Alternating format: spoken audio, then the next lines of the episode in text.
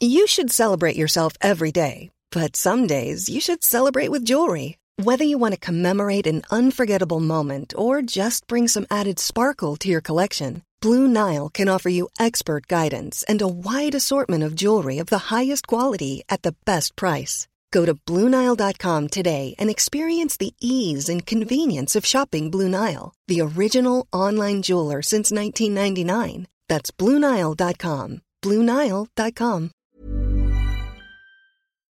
Dixo Exile. Network.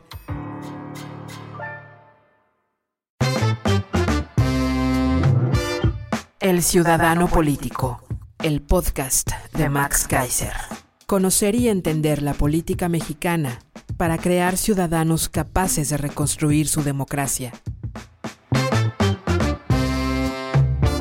Yo soy Max Kaiser y esto es El Ciudadano Político, el espacio en el que tú y yo nos dedicamos a analizar la política, la mexicana, la del mundo, esa política que a veces es tan abrumadoramente compleja, pero que tenemos que entender, tenemos que discutir, porque de ella depende mucho de nuestro futuro, mucho de nuestro presente, pero sobre todo mucho de nuestro futuro, de que entremos tú y yo en las grandes discusiones, de que colaboremos en las grandes discusiones, depende el presente y el futuro de nuestro país. Por eso es importante que estés aquí, por eso te agradezco tanto que estés siempre, cada semana, aquí en este espacio, regalándome estos 20, 30 minutos que a veces dedicamos a desmenuzar un tema para entenderlo mejor.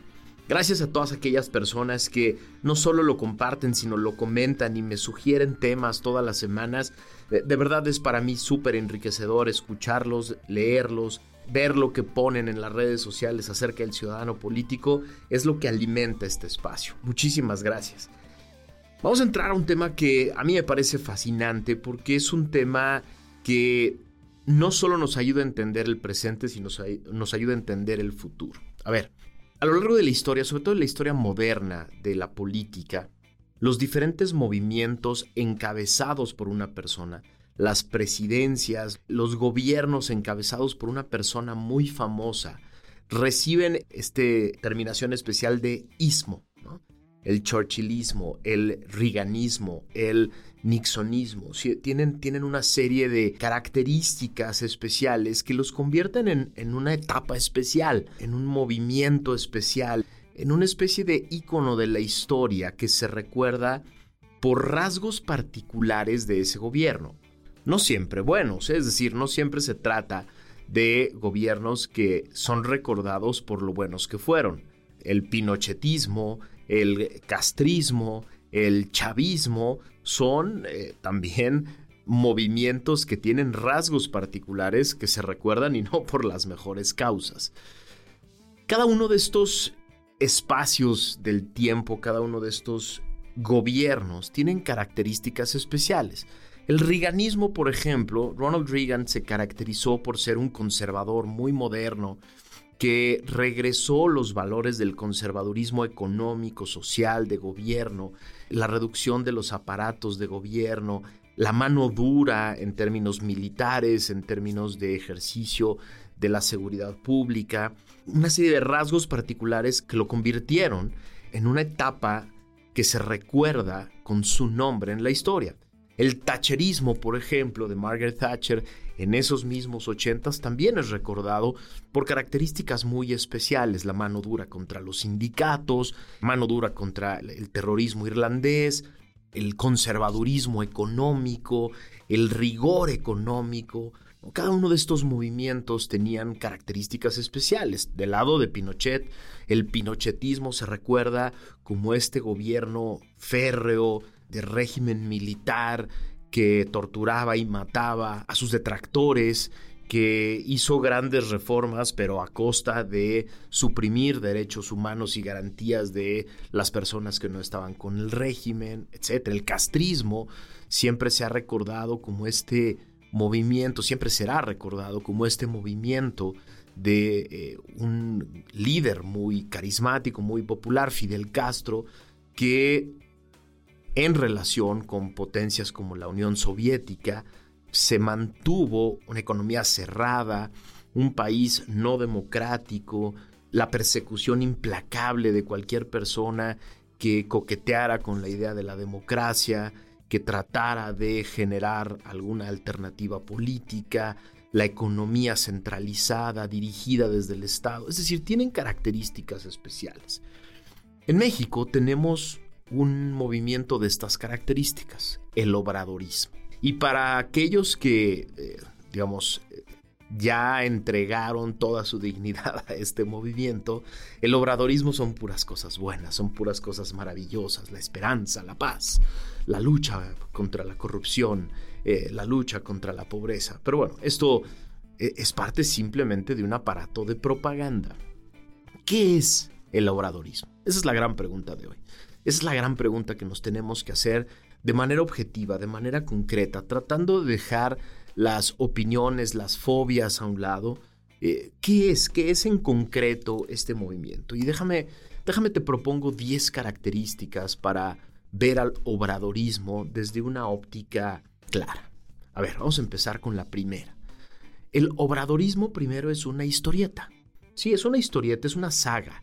Es una saga de un héroe, de un héroe popular que venía de un pueblo en Tabasco y que poco a poco fue subiendo en los rangos del PRI y un día se dio cuenta que el PRI era malo y entonces se convirtió en un opositor y entonces luchaba contra los grandes demonios que oprimían al pueblo mexicano hasta llegar a la presidencia. Es una historieta contada con todas las características que tienen las sagas de los héroes, ¿no? Este, este hombre común que es llamado a la aventura y que en esta aventura encuentra una serie de aliados, pero también malos, y que eh, lucha contra todos estos dragones hasta llegar a la presidencia. Es una historieta muy bien contada, es una historieta con mucha disciplina, es decir, quienes la cuentan han tenido la disciplina para no salirse del script, a pesar de lo que sea no salirse del script de este hombre sencillo, común, de este hombre del pueblo, de este hombre que, que, viste ropas que son del pueblo, no estos trajesotes grandotes que nunca le quedan, los zapatos mal boleados, este hombre que no se preocupa por su imagen, por la moda, que camina con el pueblo, que abraza y besa a los niños. Es una historia bien contada que ha generado muchísimos adeptos.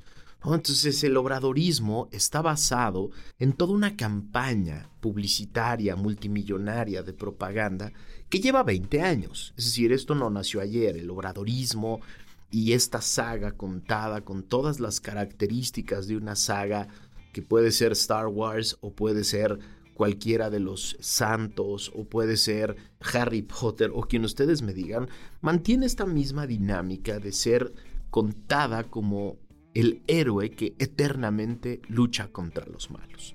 Es lo primero que es el obradorismo. Y por eso la segunda característica es que se convirtió en un culto, el culto a una persona. Sí, lo mismo que el chavismo, el pinochetismo, el castrismo, estas historias de estos grandes prohombres que luchan contra los grandes demonios, que siempre son más poderosos y que esta lucha se convierte en una saga eterna que nunca tiene fin, que nunca llega a su conclusión porque los malos siguen surgiendo de todos lados, generan un culto, generan esta idea de personas que, que no ven más allá de la realidad, que no les gustan los datos duros, que no les gustan las historias concretas de personas concretas que están sufriendo a manos del populista autoritario, que, que son oprimidos, que no superaron la pobreza, que siguen viviendo en lugares inhóspitos, que siguen sufriendo la violencia, eso, eso el culto no lo ve.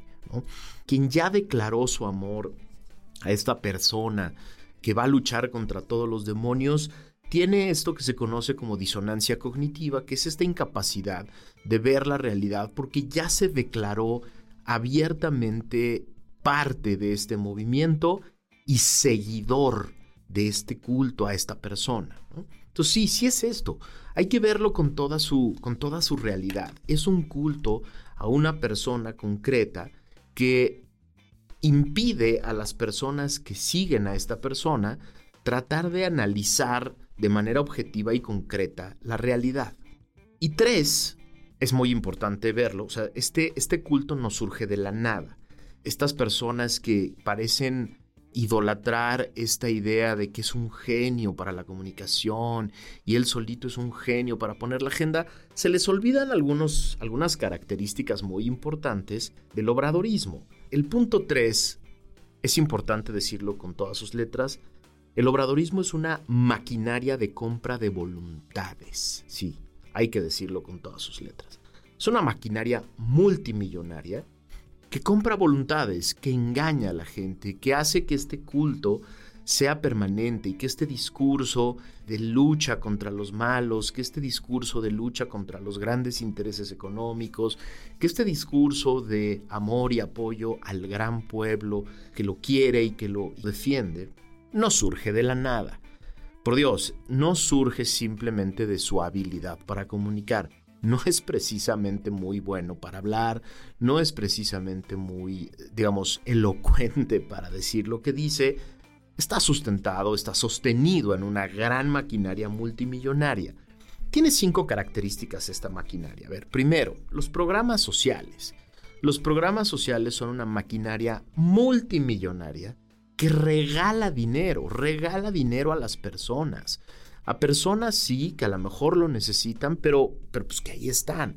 No solo regala dinero, sino que además genera una serie de distorsiones en la economía para poder mantener este discurso de que está luchando por el pueblo. Te pongo un ejemplo muy sencillo.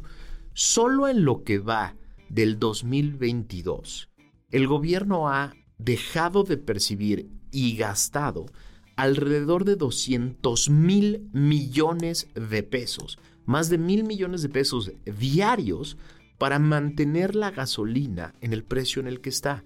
Sí, esto, está, esto no es una opinión, esto es un dato duro. El gobierno, para poder mantener el discurso de éxito y de apoyo al pueblo, por ejemplo, en los energéticos, ha gastado y ha dejado de percibir miles de millones de pesos para mantener el discurso de un hombre.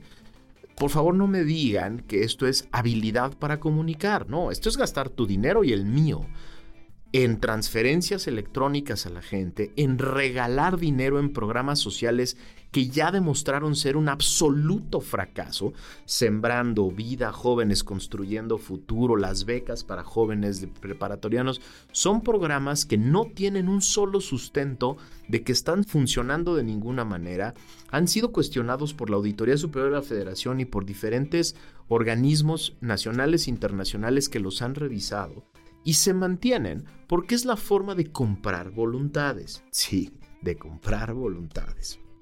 2. Esta maquinaria de compra de voluntades está sustentada en un aparato gigantesco de propaganda.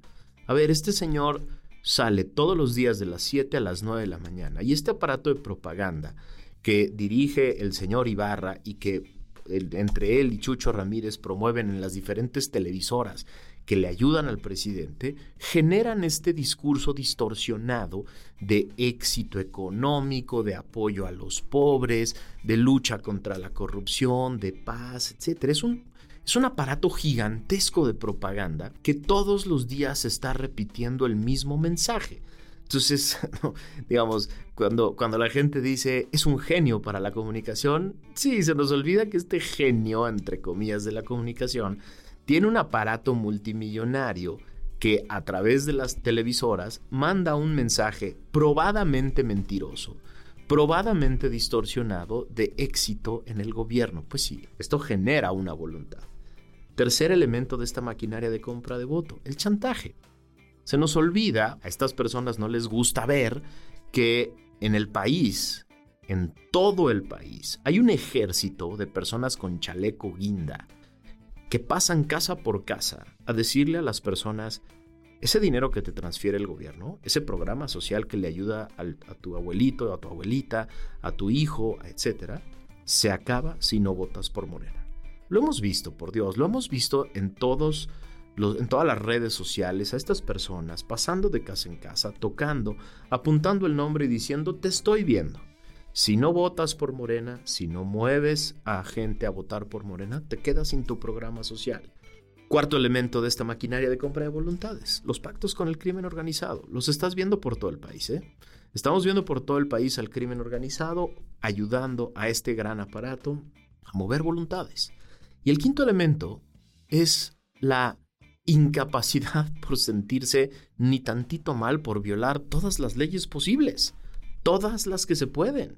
En las últimas elecciones, las del 2021 y las del 2022, vimos a este aparato volcado, a los secretarios de Estado, a gobernadores, presidentes municipales, a todo el gobierno, volcado completo a tratar de movilizar gente para comprar voluntades, para mover voluntades, para distraer a las personas, para esconder los, los grandes dramas del país y promocionar al aparato de gobierno. Eso es el obradorismo. Es una maquinaria de compra de voluntades que está sustentada en estas cinco cosas.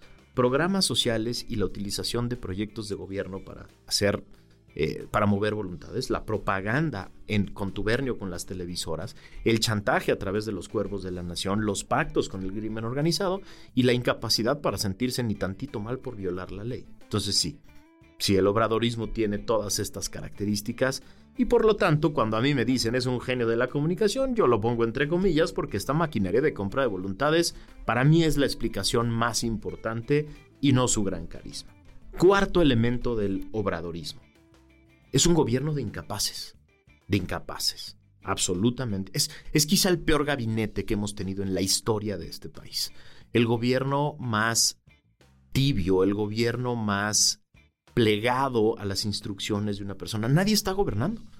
Es decir, el obradorismo es lo que diga el Señor de 7 a 9 de la mañana se hace en ese día. Todo lo demás lo dejamos para después. Es un gobierno de incapaces, de inexpertos, de personas que no tienen la preparación para dirigir los órganos que dirigen y sin embargo se mantienen. Escándalo tras escándalo se mantienen. Ahí tienen ustedes a Bartlett mantenido después de todos los escándalos de corrupción de él y de sus hijos. A Delfina dirigiendo la educación pública de México después de todos los escándalos y de las sentencias firmes en su contra. Tienen a ustedes a Rocío Nale dirigiendo el proyecto más caro de la historia de este país, que es Dos Bocas, que va a acabar en un fracaso financiero monumental. Ahí están. Y el chiste entonces del obradorismo no es que sean personas capaces. El chiste no es que este gobierno dé resultados. El chiste no es que este gobierno transforme y cambie la vida de la gente. No, en el obradorismo el chiste es que sean leales. El chiste es que estén ahí. El chiste es que le echen porras a su jefe. El chiste es que vayan a los actos de campaña. El chiste no es que gobiernen bien no están para gobernar. No son un gabinete que ejerce las funciones de gobierno. Son un gabinete para echarle porras al Señor. Ese es el obradorismo desde el gobierno. Quinto elemento. El obradorismo es una gran maquinaria de promesas. ¡Qué bárbaro! Si el 1% de las promesas que han hecho se hubieran convertido en realidad, serían un gran gobierno. Nos prometieron paz, nos prometieron acabar con la impunidad, nos prometieron salud universal para todos, la mejor educación y acceso para todo el mundo a la educación, infraestructura, proyectos, etc. Es un aparato que genera promesas todos los días. Ya vamos a resolver el problema de las medicinas, ya vamos a resolver la inseguridad, ya pronto vamos a generar un seguro, el sustituto del seguro popular, ya pronto va a haber acceso a todo mundo a la justicia, ya promesas todos los días. Es una máquina de generar promesas. E, e, entre otras cosas, ahí se explica también la popularidad. El promete, digamos, esta, esta frase tan mexicana de prometer no empobrece es quizá el mantra más eh, importante de este gobierno. Prometen por prometer, lo que sea, como sea, lo que los ayude a sacar el día, una máquina permanente de promesas. Y por lo tanto, punto número 6, el obradorismo también es un aparato gigantesco de mentiras. Sí, de mentiras, abiertas. El órgano encargado, el Coneval, dice, aumentó la pobreza y el presidente sale a decir, no, disminuyó la pobreza. Los órganos de Hacienda y Economía dicen, bueno, estamos muy mal en inversión y en economía. El señor dice, no, estamos mejor en economía, vamos bien. Los datos duros dicen que es el sexenio en el que más, en el inicio de sexenio más, en el que más homicidios ha habido. El señor dice, no, vamos mejor. Hemos mejorado la inseguridad. Los datos duros dicen que Pemex está quebrado y nos estamos tumbando, quemando miles de millones de pesos en sostener ese elefante muerto y el presidente dice, Pemex va muy bien. Es un aparato gigantesco para decir mentiras, para propagar mentiras, para esconder la realidad. El análisis que, hemos hecho quienes llevamos años en temas de transparencia y rendición de cuentas, de lo que son las páginas de Internet y los sistemas de información de este gobierno, es el gobierno más oscuro de la historia. No solo esconden la información, sino que abiertamente propagan información que es falsa, falsa. El presidente hace unas semanas dijo, está mejorando la capacidad de Pemex de extraer petróleo y de refinarlo. Falso. Está mejorando la inversión fija bruta. Falso. Cosas que no son ciertas, que abiertamente se promueven desde esa plataforma como ciertas, es parte del obradorismo. Es una máquina de promesas y un aparato de mentiras permanente. Todos los días todos los días. Cuando me dicen otra vez, es que es un genio de la comunicación. No, es un mentiroso. Es un mentiroso que es capaz de decir lo que sea y está apoyado por un aparato gigantesco y multimillonario de propaganda que es capaz, sin ningún pudor, de promover esas mentiras. 7. El obradorismo es una bolsa de trabajo. Es una bolsa gigantesca de trabajo.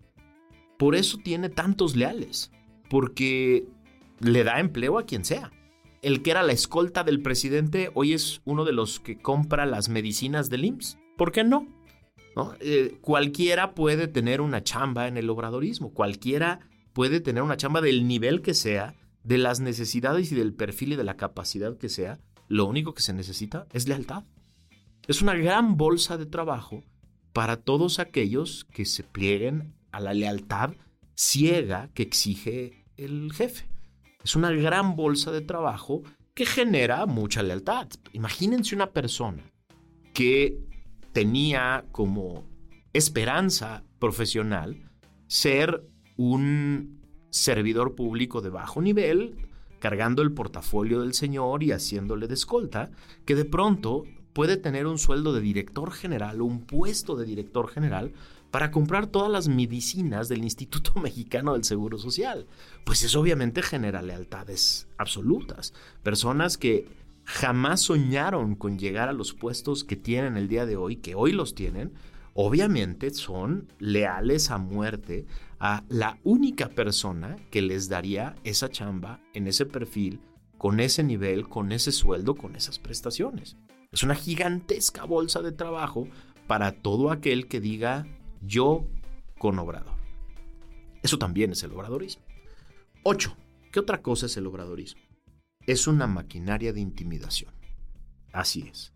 Es una maquinaria que está perfectamente dispuesta, es una maquinaria que no tiene empacho alguno en utilizar a la Fiscalía General de la República, al SAT, a la Unidad de Inteligencia Financiera y a cuanto órgano necesite para intimidar críticos, medios, empresarios, universidades, académicos. Es una maquinaria de intimidación. No tiene empacho alguno el señor López para utilizar el aparato que tenga que utilizar para tratar de silenciar a aquellas personas que le son incómodas. No tiene empacho alguno en cancelar contratos a empresas que legítimamente los ganaron si esas empresas le son incómodas. No tiene empacho alguno en cancelar proyectos cuando esos proyectos no son parte o no están asignados a personas que le son absolutamente leales. Es un aparato de intimidación permanente. No tiene empacho el señor en salir en una mañanera y señalar directamente a un analista, a un eh, comunicador, a un medio de comunicación, acusarlos de lo que sea. Este servidor de ustedes que está hablando ha salido nueve veces en la mañanera y no tiene empacho el Señor en decirme lo que sea por criticar y sacar el día y votar el, cualquier dato duro que hubiera estado en las críticas que yo hice, en las críticas que hace cualquier comunicador. Es una maquinaria completa de intimidación que ha sido muy eficaz en muchas personas. Hay cientos de organizaciones de la sociedad civil que antes eran muy activas, calladas. Hay medios de comunicación que no sacan una crítica ni por equivocación.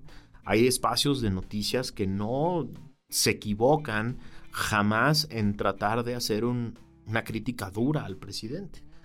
Esta maquinaria de intimidación funciona. Y sí, también por eso la percepción del presidente tiene los alcances que tiene y por eso tiene el apoyo y el aplauso que tiene. Porque sí, la maquinaria de intimidación funciona en mucha gente. Yo no pienso callarme, pero hay muchas personas que no solo lo pensaron, sino ya lo hicieron. 9. Es un mecanismo muy eficaz para la corrupción impune de los leales. No ha habido semana, no ha habido semana en los últimos tres años que no salga un nuevo escándalo de corrupción en este gobierno. Olvídense de la impunidad pactada con el sexenio de Peña Nieto. No hay una sola sentencia, una sola investigación completa de alguna red de corrupción del gobierno de Peña Nieto. Ni una, ¿eh? Ni una sola. Pero no ha habido una sola semana en este sexenio en el que no salga un escándalo de corrupción de los propios, del obradorismo. ¿Y qué sucede? Es el propio presidente el que los cubre. De ahí las lealtades. De ahí las lealtades ciegas. ¿Cuál es el mensaje que se ha mandado con los enormes escándalos de corrupción que hemos oído surgir de este gobierno, que hemos leído, que hemos visto videos, pruebas, audios, etcétera, de este gobierno? ¿Cuál es el mensaje que le manda a los suyos? Si te mantienes en casa, si eres parte del obradorismo, el obradorismo te cubre, el obradorismo te ayuda, el obradorismo se deshace de las pruebas, siempre y cuando estés aquí. Entonces, el obradorismo también es un mecanismo gigantesco de corrupción que se puede mantener impune siempre y cuando le seas leal al movimiento. Y finalmente, el número 10 y el más doloroso de todos para todos aquellos que creyeron en el obradorismo. Es un fracaso en la gestión de gobierno. No lo digo yo, no es una opinión, lo dice la realidad y lo dicen los datos duros. Es un fracaso total en cinco rubros fundamentales de gobierno. Seguridad. Los datos duros están a la vista de todos. Más de 120 mil homicidios en estos 42 meses que van del gobierno. Son más que los sumados de los inicios de sexenio de Peña Nieto y de Calderón. Sumados. Es un desastre económico. El cálculo es que este gobierno, sumados los seis años, el crecimiento no va a ser mayor a 1.2, 1.5 de Producto Interno Bruto. Un desastre absoluto. La inversión fija bruta es una de las peores de, en cualquier sexenio desde que se mide la inversión fija bruta. La confianza en el país está en sus peores momentos. La generación de empleos es un absoluto desastre. En economía, un fracaso. En gestión de gobierno, con datos duros, la salud. Puf, el rubro de la salud es uno de los más inhumanos y más dolorosos. El obradorismo es un fracaso como gestión de gobierno porque rompió el sistema de abasto de medicinas, generó un desabasto brutal, canceló el seguro popular y dejó a más de 18 millones de personas sin acceso a la salud. Datos duros, ¿eh? Datos duros que dicen que el obradorismo no sabe gobernar. Datos duros, la educación. Los estudios más serios dicen que en, en la pandemia se perdieron alrededor de dos o tres años de educación en los chavos que van a la escuela pública. Es un fracaso total. Un fracaso completo en la gestión, no solo de la pandemia, sino en la gestión de la educación en la pandemia. De los más vulnerables, ¿eh? de las personas que necesitaban que ese momento fuera en el que se aprovechara para generar nuevas formas y nuevas oportunidades de educación. Perdieron varios años, varios años que nadie les va a recuperar. Finalmente la pobreza. Es una fábrica de pobres este gobierno. Al día de hoy, el dato duro es que lleva 4 millones de nuevos pobres producidos en este gobierno. Dato duro, ¿eh? Otra vez, aquí no se trata simplemente de aventar opiniones por aventarlas. Cuando digo que el obradorismo es un fracaso en la gestión de gobierno, en los programas y en los temas más importantes, es que tengo el dato duro en la mano. Y el dato duro es que la pobreza no solo no disminuyó o no ha disminuido hasta hoy en el obradorismo, sino que hay nuevos pobres y con lo que parece que se viene en términos de inflación en el mundo, en energéticos, en, problemas económicos, con el dato duro de que este gobierno ya se acabó los ahorros, ya se acabó los fideicomisos, ya no tiene de dónde echar mano y se está acabando el dinero que tenemos en subsidiar la gasolina para poder mantener un discurso, no se ve un futuro muy halagüeño para aquellas personas que están en situación de riesgo de caer en pobreza. Estas son las 10 cosas que son el obradorismo. Si tienes algo positivo que decir del obradorismo, déjamelo en las redes sociales. De verdad, por más que hago el esfuerzo de ver algo bueno, que algo bueno, a ver, que no sea discurso, algo bueno que no sean promesas, algo bueno que no sean símbolos, simples símbolos, ponlo ahí, ayúdame a compartirlo, ayúdame a tratar de ver más allá de lo que yo veo. Yo veo esto, yo veo estos 10 estos 10 temas que son lo más significativo de este movimiento. Este movimiento se acaba con la gestión de este señor. Se acaba, ¿eh? Es decir, este es de estos movimientos que están tan concentrados en una persona que se acaban. El Sheinbaumismo o el Adán Augusto Lópezeísmo no existe. No existe. Va a ser un. Si es que alguno de esas dos personas o algún otro candidato se mantiene en el poder, lo que vamos a tener es algo completamente diferente. Y yo creo que mucho peor. Ayúdame a comentar este, este episodio. Ayúdame a compartirlo con otras personas. Ayúdame a, que tu reflexión sea lo suficientemente profunda y que haya toda la crítica que tenga que haber sobre este tipo de temas, porque de definir estas cosas depende no solo nuestro presente, sino no, también nuestro futuro. Yo soy Max Kaiser, esto es El Ciudadano Político, nos escuchamos la próxima semana.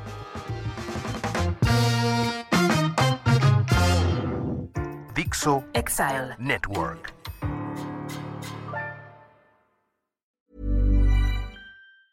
Ever catch yourself eating the same flavorless dinner three days in a row? Dreaming of something better? Well, HelloFresh is your guilt-free dream come true, baby. It's me, Kiki Palmer. Let's wake up those taste buds with hot, juicy pecan-crusted chicken or garlic butter shrimp scampi. Mm. Hello Fresh. Stop dreaming of all the delicious possibilities and dig in at HelloFresh.com. Let's get this dinner party started.